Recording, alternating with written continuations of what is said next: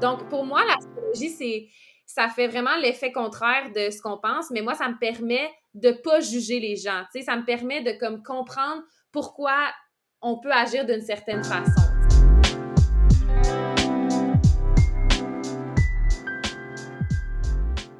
Hello Jenny, je suis ravie de te recevoir dans le podcast L'heure des résolutions pour ce onzième épisode. Merci. Euh, je, suis je suis très heureuse de recevoir une Québécoise dans le podcast pour la première fois.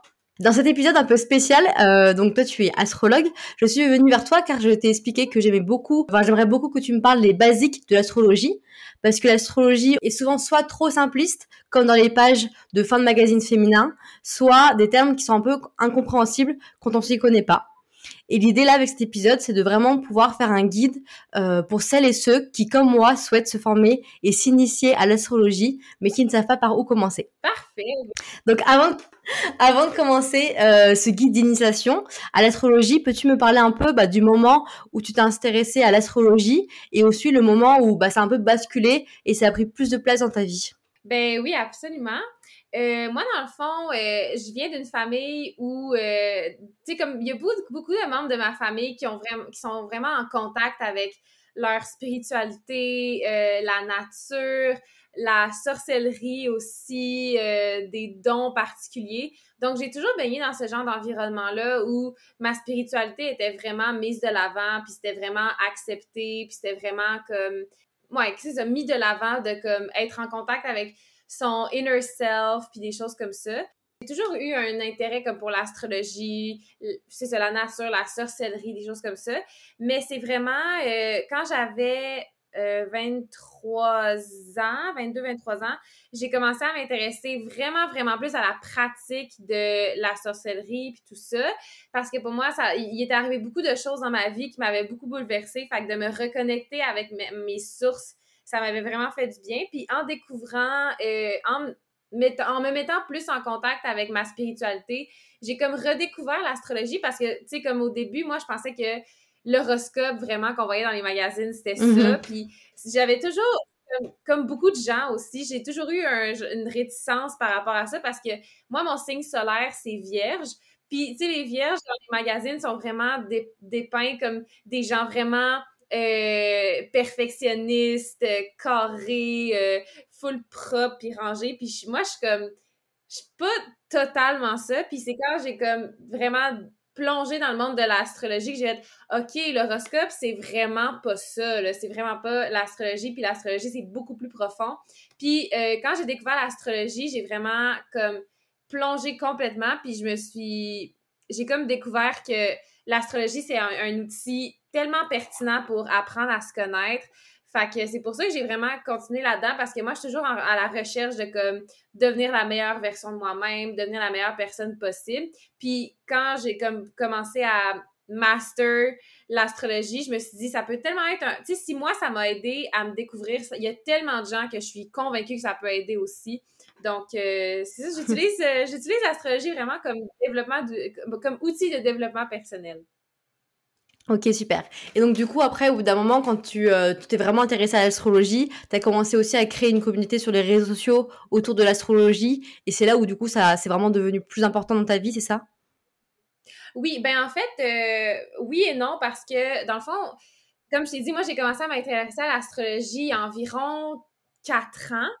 Puis au début, c'était vraiment pour moi, tu sais, pour mon plaisir personnel. Puis, tu sais, au, début, je le faisais pour moi. Puis après, je me, j'essayais de comparer avec les gens que je connaissais, tu sais, leur placement, mettons, tu sais, mettons, tous les gens que je connaissais qui étaient, mettons, ascendant balance, qu'est-ce qu'il y avait en commun, des choses comme ça. Fait qu'au début, c'était vraiment pour, parce que j'aime ça, comme avoir de l'information. Puis j'ai une personnalité assez obsessive. Fait que quand je décide que je m'intéresse à quelque chose, c'est comme, je m'intéresse jusqu'à temps que j'aille tout épuiser, tu sais. Puis euh, dans mon cercle d'amis, j'étais vraiment rendue la source euh, en astrologie puis tout ça. Puis à un moment donné, euh, c'est ça, je me suis dit, ben si je suis autant la personne ressource puis que je m'y connais autant, ben je vais bâtir une communauté de gens qui que ça peut résonner en eux. Puis c'est vraiment quand j'ai senti que j'étais plus à l'aise avec mes connaissances que là, j'ai vraiment décidé de développer une communauté autour de ça.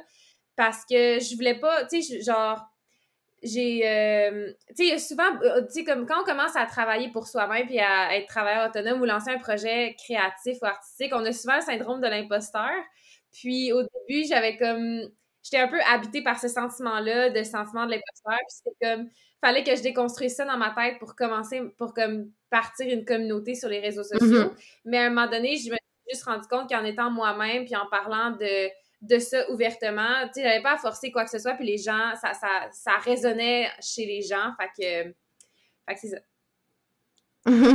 Super.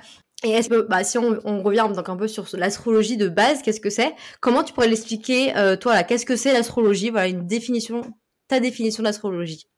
OK.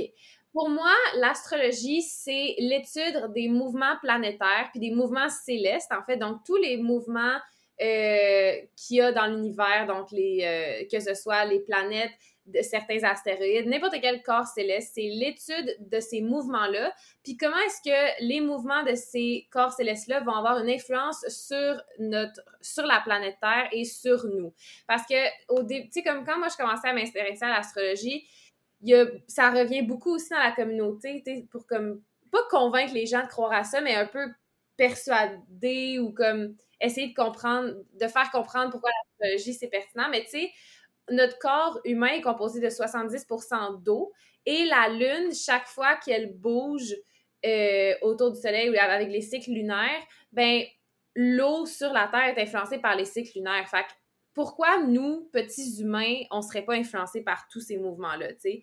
Donc, pour moi, c'est vraiment de l'astrologie, puis je pense que c'est la manière la plus concrète d'expliquer c'est quoi. C'est vraiment... OK. Non, c'est vrai, ça... C'est une bonne définition. Est-ce que tu peux me parler un peu bah, des signes de zodiaque C'est quoi les signes de zodiaque Et ça vient d'où, en fait?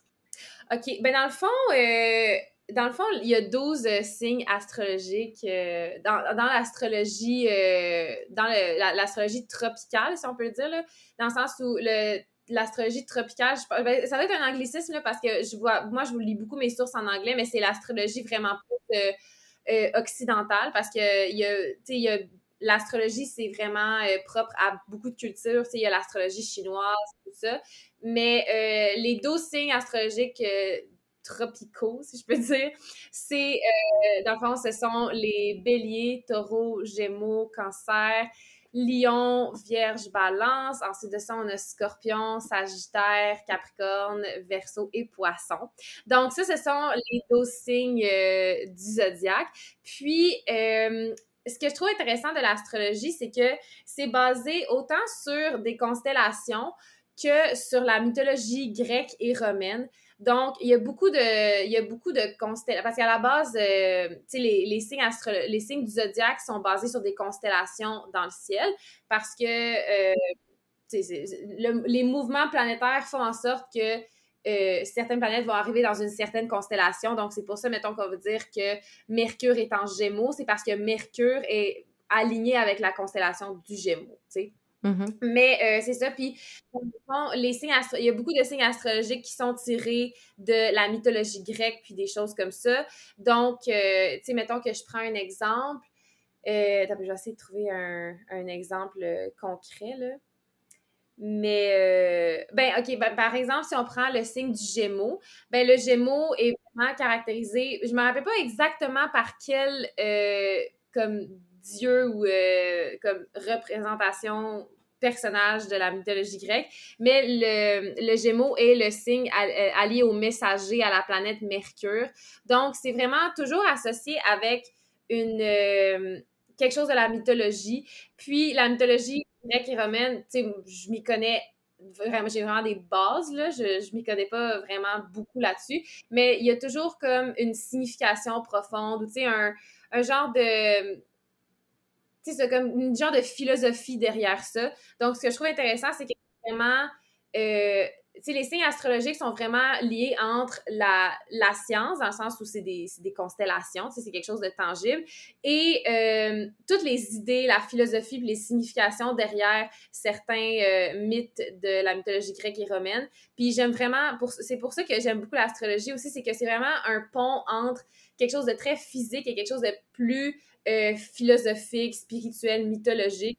Donc, euh, c'est ça, les signes astrologiques sont vraiment influencés par ces choses-là, tu sais. Est-ce que j'ai répondu à ta question? Ouais, tu m'as répondu, à mes questions, donc. Donc, il y a les, signes, les signes de zodiaque, et ensuite, après, il y a, y a un ascendant, c'est ça? Qu'est-ce que c'est l'ascendant de, de quelqu'un? Ouais. Mettons, quand on lit notre horoscope là, dans les magazines féminins et tout ça, on va regarder notre signe solaire. Puis le signe solaire, c'est le signe de notre date de fête. Donc le soleil était dans cette constellation-là quand on est né.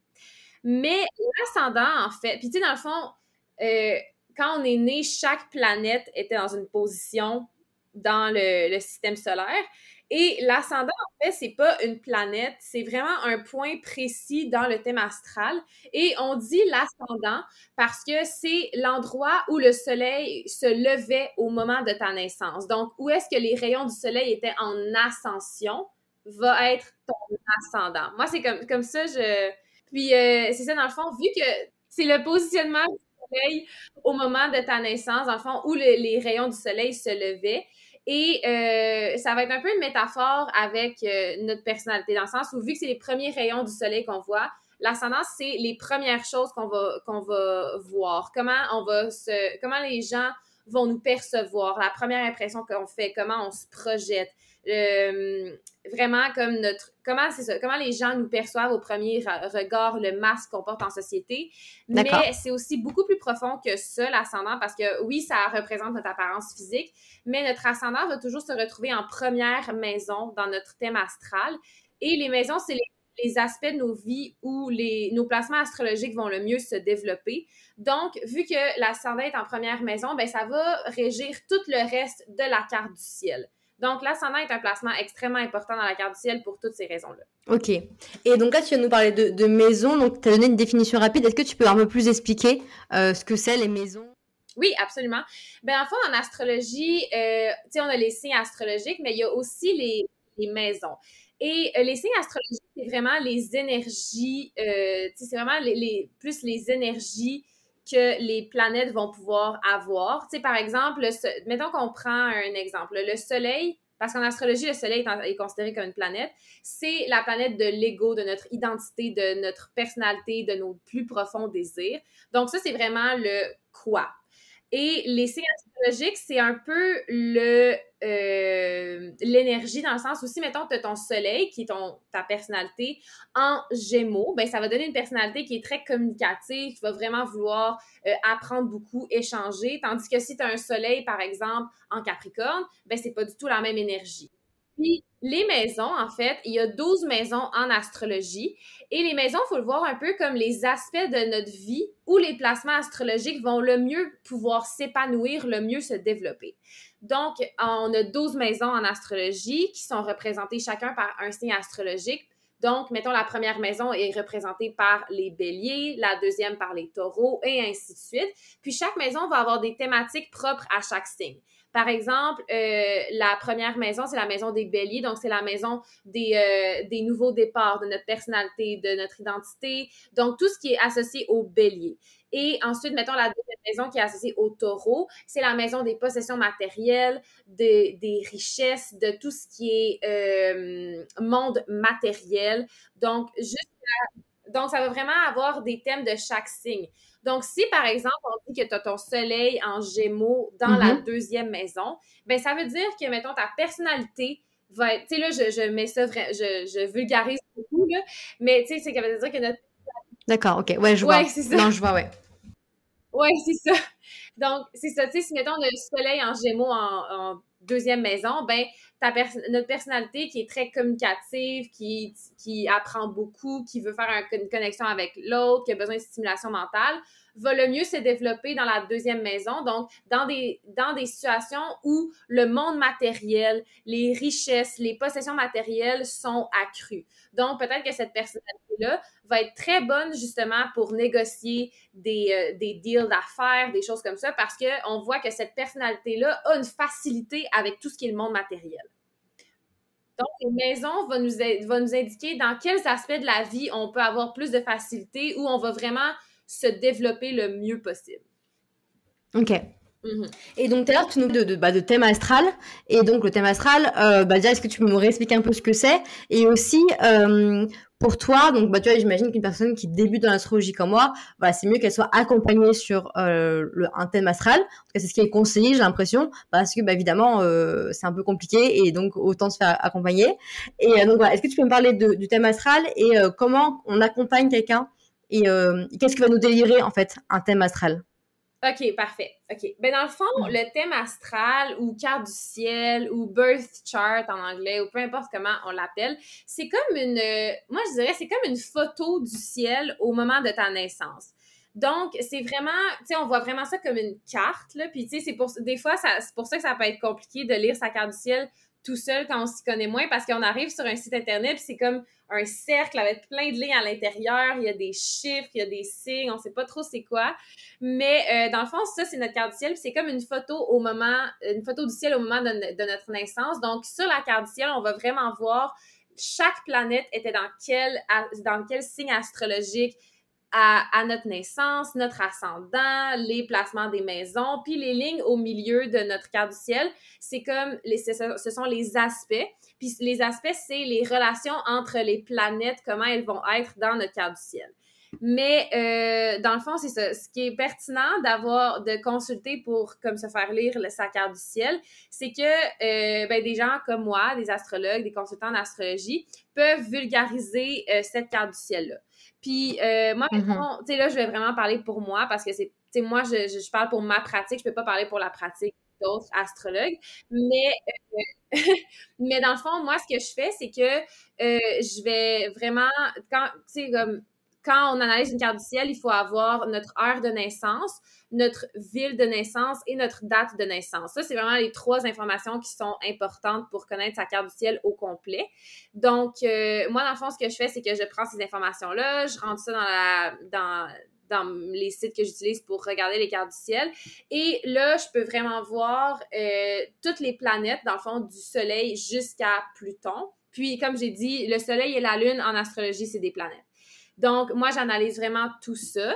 Après ça, je vais voir, mettons, les, les, ces planètes-là sont dans quel signe et dans quelle maison. Puis, dans le fond, c'est euh, quand on quand je fais une consultation, ben je décortique vraiment tous ces placements-là un par un. Puis, euh, pendant les consultations, je leur je montre aux gens leur carte du ciel pour qu'ils aient vraiment le repère visuel parce que, tu sais, c'est bien beau apprendre notre carte du ciel, mais quand on a le repère visuel, on peut après ça plus comprendre l'astrologie, tu sais, parce que veut, veut pas, il y a aussi une, volonté d'enseignement en, voulant faire ça. On veut apprendre à connaître ça plus en profondeur. Mais euh, c'est ça. Puis dans le fond, dans les consultations, j'analyse vraiment tout ça et aussi certains aspects, donc comment certaines planètes vont entrer en relation entre elles et d'autres euh, points de notre carte du ciel comme l'ascendant, le milieu du ciel qui est un autre placement important dans sa carte du ciel, le nœud nord, nœud sud. Donc, quand je fais des consultations, j'analyse vraiment toute, toute, toute la carte du ciel en profondeur. Puis, euh, dans le fond, qu'est-ce que ça fait en, en concrètement? Euh, souvent les gens, souvent les gens viennent consulter parce qu'ils veulent apprendre à se connaître ou ils ont des questions par rapport à leur vie, à comment gérer certaines problématiques. Puis c'est bien connu que pour apprendre, c'est comme pour apprendre à mieux gérer certaines crises extérieures, il faut apprendre à se connaître et plonger dans notre monde intérieur. Puis comment je le fais aussi d'analyser sa carte du ciel, je trouve que c'est une bonne façon d'apprendre à se connaître de l'intérieur. Puis c'est un peu euh, c'est un peu ésotérique là, comme euh, comparaison, mais je trouve que d'analyser sa carte du ciel, c'est un peu comme tu sais, quand les chenilles de, comme, vont, entrent dans leur chrysalide pour devenir un papillon, tu sais, il y a vraiment un principe de mm. plonger à l'intérieur de soi pour en ressortir grandi. Puis, euh, je trouve que d'analyser sa carte du ciel, ça fait vraiment ça parce qu'on apprend vraiment à se connaître en profondeur, à, à comprendre pourquoi on réagit de certaines façons, puis euh, tu dans la communauté en astrologie, puis dans la, en général, il y a beaucoup de préjugés sur l'astrologie puis les signes euh, du zodiaque. Mm-hmm. Donc, moi, dans ma pratique, ce que je prône, c'est vraiment une approche constructive, une approche positive, sans jugement, pour que les gens, quand ils consultent, ils sentent justement qu'il n'y a pas il n'y a pas de bon ou de mauvais placement dans une carte du ciel. C'est pas vrai. il y a des placements qui sont plus challengeants, oui, mais l'utilité d'analyser sa carte du ciel, c'est de voir comment on peut utiliser nos forces et les forces de notre carte du ciel pour faire face à d'autres défis que notre carte du ciel peut nous apporter. Mm. Donc, euh, c'est vraiment pertinent parce que c'est comme une approche pour apprendre à se connaître de manière très constructive, très positive, puis qui est vraiment sans jugement, tu sais, quand tu décides de t'y plonger vraiment, là. Donc, euh, moi, c'est pour ça que, que j'aime. C'était une belle image, l'image du papillon qui, euh, qui éclore. Ouais, hein? Euh, et toi, d'ailleurs, quand tu as découvert ton thème astral, qu'est-ce que ça t'a fait? Tu as été surprise? Il y avait des choses sur lesquelles tu, tu, pensais plus ou moins? Quelle était ta réaction quand tu as découvert ton, ton thème astral? Quand j'ai découvert mon thème astral, il y a certaines choses que, qui m'ont éclairée, mais plus j'ai appris à connaître l'astrologie, plus ma carte du ciel euh, plus j'apprenais à connaître ma carte du ciel aussi, tu sais, donc ça m'a pas... Mm-hmm. Tu sais, quand j'ai découvert ma carte du ciel, c'est pas tous les, toutes les choses de ma carte du ciel qui m'ont frappé. Tu sais, ça a vraiment été graduel. Mm. Mais, euh, tu sais, moi, mettons, c'est ça, mon signe solaire est vierge, mais c'est vraiment, c'est comme dans les seuls signes de terre que j'ai dans ma carte du ciel parce que, tu sais, mettons, pour moi, dans ma carte du ciel, j'ai beaucoup de signes d'air, mais j'ai énormément beaucoup de signes d'eau. Et euh, dans ma carte du ciel, j'ai ce qu'on appelle un stellium. Et un stellium, c'est quand on a plus que trois planètes personnelles qui sont dans un même signe ou dans une même maison. Donc, même si, mettons, tu as ton mhm. soleil dans un signe en particulier, si tu as trois planètes ou plus dans un autre signe, ben ce signe-là va prendre une très grande place dans ta carte du ciel, cette énergie-là va être très forte. Et j'ai découvert que j'avais un stellium en scorpion. Et souvent, euh, en astrologie, les scorpions, c'est un signe qui est assez mal compris, c'est un signe qui peut faire peur parce que c'est un signe qui peut être très intimidant. Puis. Euh... Moi, je suis scorpion, donc. Euh. Ah ouais? Ah! Moi, c'est dans mes signes préférés, les scorpions. Moi, c'est les signes maléfiques. ça va alors. ouais, c'est ça. Mais c'est un signe qui est très. Euh, qui est très comme, connu pour son intensité. Et quand j'ai découvert j'avais un stellium en scorpion, j'étais comme Ah! Ça explique beaucoup de choses. Tu sais, ça explique pourquoi. Euh, j'ai un côté euh, tu sais qui peut être très intimidant, tu sais, puis les scorpions, c'est aussi un signe qui est très en en connexion avec leur profondeur et leur spiritualité. Puis quand j'ai découvert ça, j'étais comme ah ok c'est ça c'est pas pour rien tu sais mm. je m'intéresse autant à sorcellerie occulte, l'astrologie puis tout ça. Puis, euh, c'est ça, ça m'avait frappé. Puis, j'ai vu, c'est comme quand j'ai vu que j'avais un ascendant balance aussi et une lune en verso, j'étais comme, OK, tu sais, ça aussi, ça explique d'autres choses, tu sais, parce que moi, mm. dans, dans, la vie, j'ai plus tendance à analyser mes émotions plus que de les vivre. Et la lune, c'est le siège des émotions. Et le signe du verso, c'est un signe qui est très analytique puis qui a tendance à se détacher un peu de leurs émotions. Puis j'ai fait, OK, c'est, ça, ça, ça explique certaines choses, tu sais. Puis quand on apprend ça, on peut faire comme Ah! Donc, c'est comme ça que j'analyse mes émotions. C'est comme ça que je vis mes émotions. OK. Maintenant, à partir de ce moment-là, comment ça, est-ce que c'est une force? Puis comment est-ce que ça peut me jouer des tours des fois, tu sais? Donc, euh, c'est vraiment graduellement que j'ai appris à connaître ma carte du ciel puis à, à l'aimer pour ce qu'elle est, tu sais, parce que on, c'est la, carte du ciel, c'est un peu comme euh, une, sais, notre ADN, dans le sens où on n'a aucun, aucun, contrôle là-dessus. Il n'y a personne qui a la même que nous. Puis, il faut apprendre à s'aimer inconditionnellement pour comme bien vivre avec soi. Il faut l'accepter, quoi. Il faut l'accepter et la comprendre. Exactement. Et, euh, tout à l'heure, tu nous parlais un peu des signes euh, d'air, d'eau, de terre. Est-ce que tu peux me parler un peu de tout ça? Qu'est-ce que c'est? Oui, ben oui, dans le fond.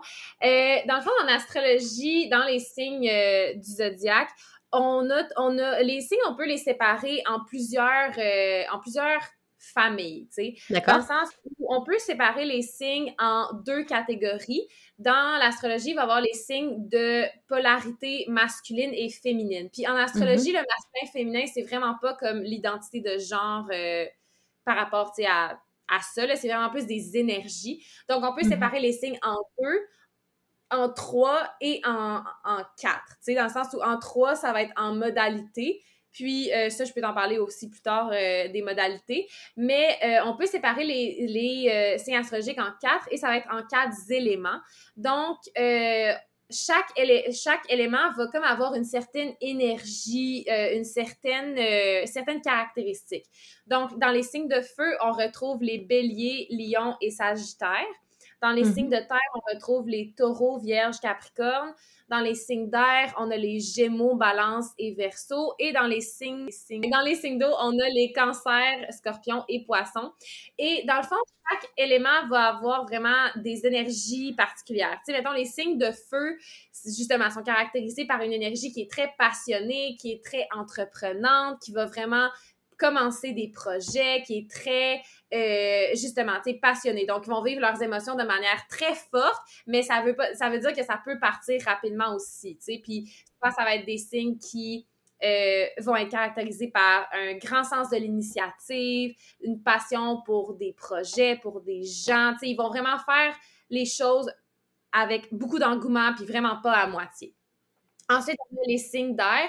Et les signes d'air, ce sont vraiment ceux qui sont caractérisés par la, la, stimulation intellectuelle. Ce sont des signes qui sont vraiment, qui ont une grande force mentale, qui se caractérisent beaucoup par justement leur capacité à comprendre, à analyser, à voir le monde de manière logique, tu sais. Donc, ça va être vraiment des signes qui sont aussi très créatifs parce que c'est vraiment régi par l'intellect, par la pensée, la, tout ce qui est euh, vraiment dans ce range de choses-là. Ensuite, on a les signes de terre qui sont vraiment euh, les signes les plus, justement, grounded dans la réalité, les plus logiques, qui vont vraiment être pratiques, qui vont voir les choses telles qu'elles sont, puis qui sont vraiment capables de euh, mettre les choses en perspective, puis de, c'est ça, d'être réaliste et pragmatique. C'est vraiment ça, les signes de terre. Et les signes d'eau, ben, c'est vraiment les signes qui sont régis par les émotions. Donc, ils vont avoir une intuition très développée, qui sont très proches de leurs émotions, ou que justement, quand ils sont pas proches de leurs émotions, c'est là où ça peut créer beaucoup de blocages. Donc, des thématiques comme ça, c'est justement les émotions, l'intuition, euh, les instincts, euh, la sensibilité, des choses comme ça. Donc, quand on a un thème astral avec tous ces signes-là, ben ça fait une carte, du ciel, qui est très équilibrée, tu sais. Puis, euh, ça, les éléments, euh, ça peut quand même bien nous aider à décortiquer l'astrologie. Non, c'est vrai que c'est super intéressant. Euh, et, souvent, on entend parler un peu de, compatibilité en astrologie, d'un point de vue amoureux, amical, familial, ou même, j'imagine, professionnel. Euh, est-ce que tu peux me parler un peu de voilà comment, euh, qu'est-ce que c'est la compatibilité en astrologie? Oui, parfait.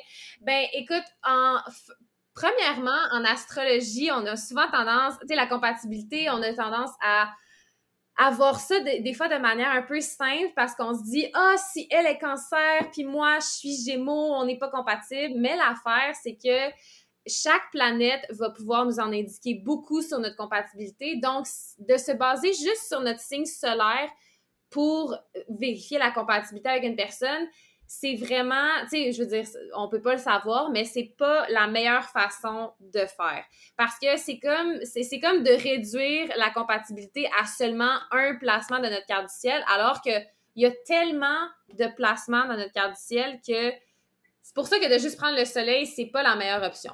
Donc, moi, pour analyser euh, compatibilités astrologiques, je conseille vraiment de regarder certaines planètes.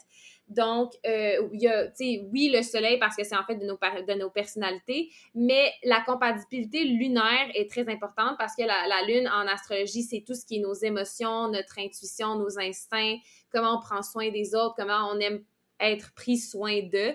Donc, dans des relations interpersonnelles, c'est beaucoup plus important.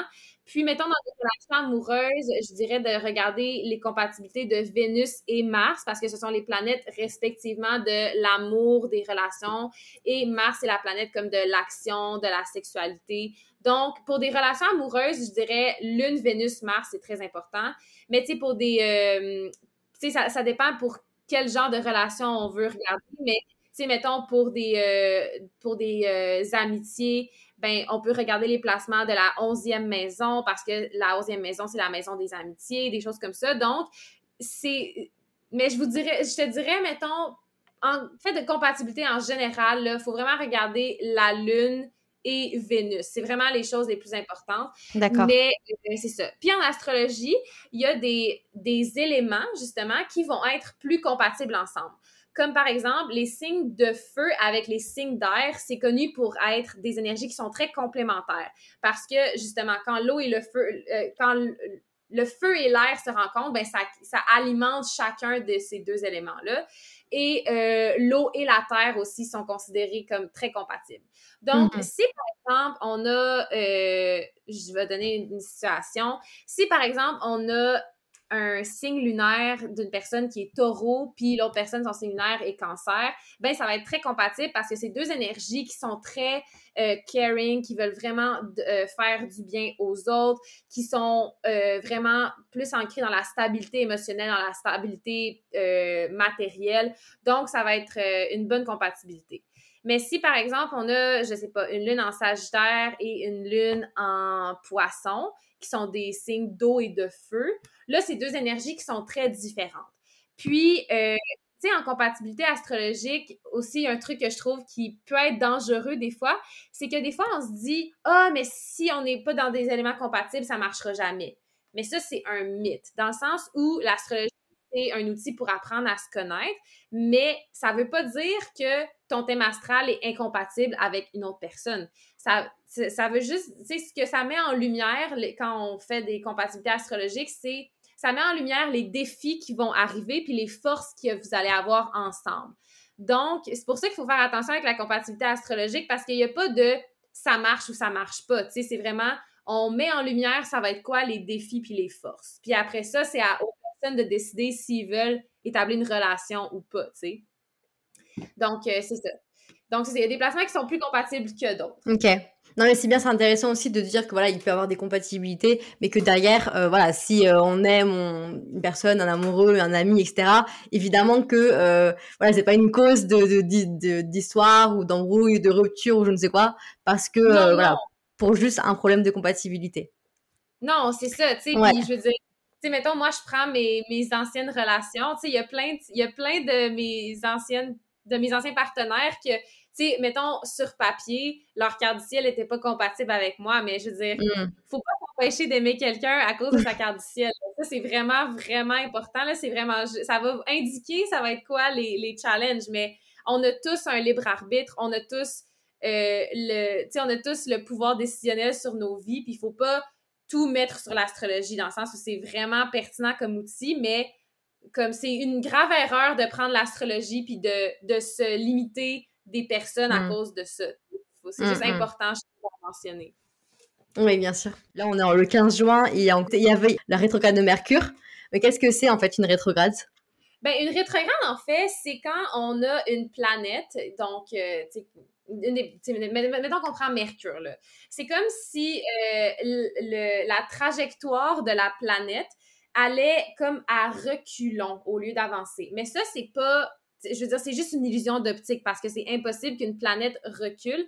Dans le fond, l'illusion d'optique, c'est que c'est quand la planète Terre et la planète en question, leur, euh, trajectoire vont comme s'overlap, vont comme passer, euh, tu comme être synchronisées. Donc, euh, quand on est sur la Terre, ça donne une illusion d'optique que la planète recule au lieu d'avancer. Donc, c'est ça la rétrograde. Donc, c'est pas, pas un mouvement planétaire euh, différent, c'est mm-hmm. juste une illusion d'optique. Mais le fait que quand les deux planètes sont alignées, le fait que deux planètes soient alignées ensemble, ça va faire en sorte que l'énergie que la planète va représenter c'est ce que la planète représente, ces éléments-là vont être négativement affectés. Donc, Mercure, par exemple, on prend la Mercure en rétrograde parce que c'est la planète qui rentre le plus souvent en rétrograde. Euh, Mercure va régir tout ce qui est communication, voyage de courte distance, euh, technologie aussi. Donc, quand euh, Mercure est en rétrograde, ben, ces aspects-là vont être négativement affectés. Donc, mettons, pendant que Mercure est en rétrograde, souvent, ça se peut qu'il y ait des des, euh, des bugs de communication, des, malentendus. Des fois, il y a, tu sais, mettons, il y a des gros bugs techniques dans des compagnies, des choses comme ça, euh, des voyages qui peuvent mal tourner, tu sais, des choses comme ça. Et, euh, tu sais, dans le sens où c'est comme, tu sais, c'est pertinent de savoir ça, mais, tu sais, je m'empêche pas de vivre ma vie, tu sais. Mais je trouve, tu sais, mettons, je trouve ça pertinent quand il y a des planètes en rétrograde parce que je me dis, ah, pourquoi je me sens pas bien, tu. Puis des fois, tu sais, je veux dire, je peux pas tout blâmer sur l'astrologie, mais des fois, je suis comme, ah, c'est vrai, Mercure est en rétrograde, donc ça, ça, ça me permet, tu sais, j'ai comme pas le choix de m'arrêter puis de réfléchir puis de euh, repenser à certaines situations. Parce que des rétrogrades, il faut pas voir ça comme c'est la fin du monde, il faut arrêter de vivre. Il faut juste voir ça comme un moment où il faut apprendre à comme se prendre du temps pour soi, réfléchir, remettre certaines choses en question. Donc, euh, donc c'est ça. les rétrogrades, c'est un bon moment pour faire ça, mais ça n'empêche pas, tu sais, il faut pas s'empêcher de vivre pour ça. Mais dans le quotidien, quand il y a des rétrogrades, je trouve ça assez important comme de, de, de, le souligner. De te poser et de t'introvertir. Exactement. Puis, mettons, moi, je, je, je, regarde beaucoup les mouvements de, lunaires aussi. Donc, euh, quand les, par rapport à la pleine lune et à la nouvelle lune, ben, je vais faire des choses différemment. Puis, mettons, euh, pour ce qui est de mes relations, je veux, je veux pas trop baser, tout mettre, mettre tout le blâme sur l'astrologie. Puis, tu sais, mettons, quand euh, je date des gens, tu sais, je, je veux, je veux pas arrêter de dater quelqu'un parce que y a la personne a sa lune en cancer, là, tu comprends? Ça peut m'aider à comprendre certaines choses, puis euh, à quand mettons, la, mettons que je commence à voir une personne, ben si la personne fait une certaine affaire puis que je me dis ah c'est vrai cette personne là a une lune en cancer, des fois je me, des fois ça peut comme m'aider à comprendre certains comportements de la personne. Donc pour moi la c'est mm-hmm. ça fait vraiment l'effet contraire de ce qu'on pense, mais moi, ça me permet de pas juger les gens. Tu sais, ça me permet de comme comprendre pourquoi on peut agir d'une certaine façon. Tu sais. Donc, euh, donc c'est ça. Mm. C'est super intéressant et c'est vrai que comme tu dis des fois euh, dans, dans ce qu'on pense de l'astrologie c'est voilà tu es par exemple tu es scorpion donc tu es comme ça et des fois l'astrologie ça peut un peu mettre des gens dans les cases alors que c'est pas le but en fait et, euh, et comme tu dis c'est bien aussi de de, voir l'effet euh, inverse. Euh, écoute, en tout cas, merci beaucoup pour euh, cet échange qui était super intéressant. Et c'est vrai que tu as vraiment réussi à poser des mots clairs et simples sur bah, des choses qui nous paraissent des fois un peu compliquées. Donc, si vous voulez suivre Eugénie et ou continuer cette discussion avec elle, vous pouvez donc la retrouver sur Instagram et sur TikTok sur le pseudo donc de Eugénie Lisandre. Oui, exactement. Et donc voilà, encore une fois, merci beaucoup de nous avoir partagé tes connaissances et démystifier donc l'astrologie. Ben, ça me fait plaisir. Euh, écoute, on se refait ça n'importe quand. Très bien, merci. Merci d'avoir écouté cet épisode de l'heure des résolutions. Vous êtes de plus en plus nombreux à écouter le podcast, alors un grand merci. 50% d'entre vous écoutent le podcast sur la plateforme d'écoute Apple Podcast. Si c'est votre cas, n'hésitez pas à le noter pour m'encourager sur ce projet. On se retrouve dans deux semaines dans un prochain épisode. Prenez soin de vous.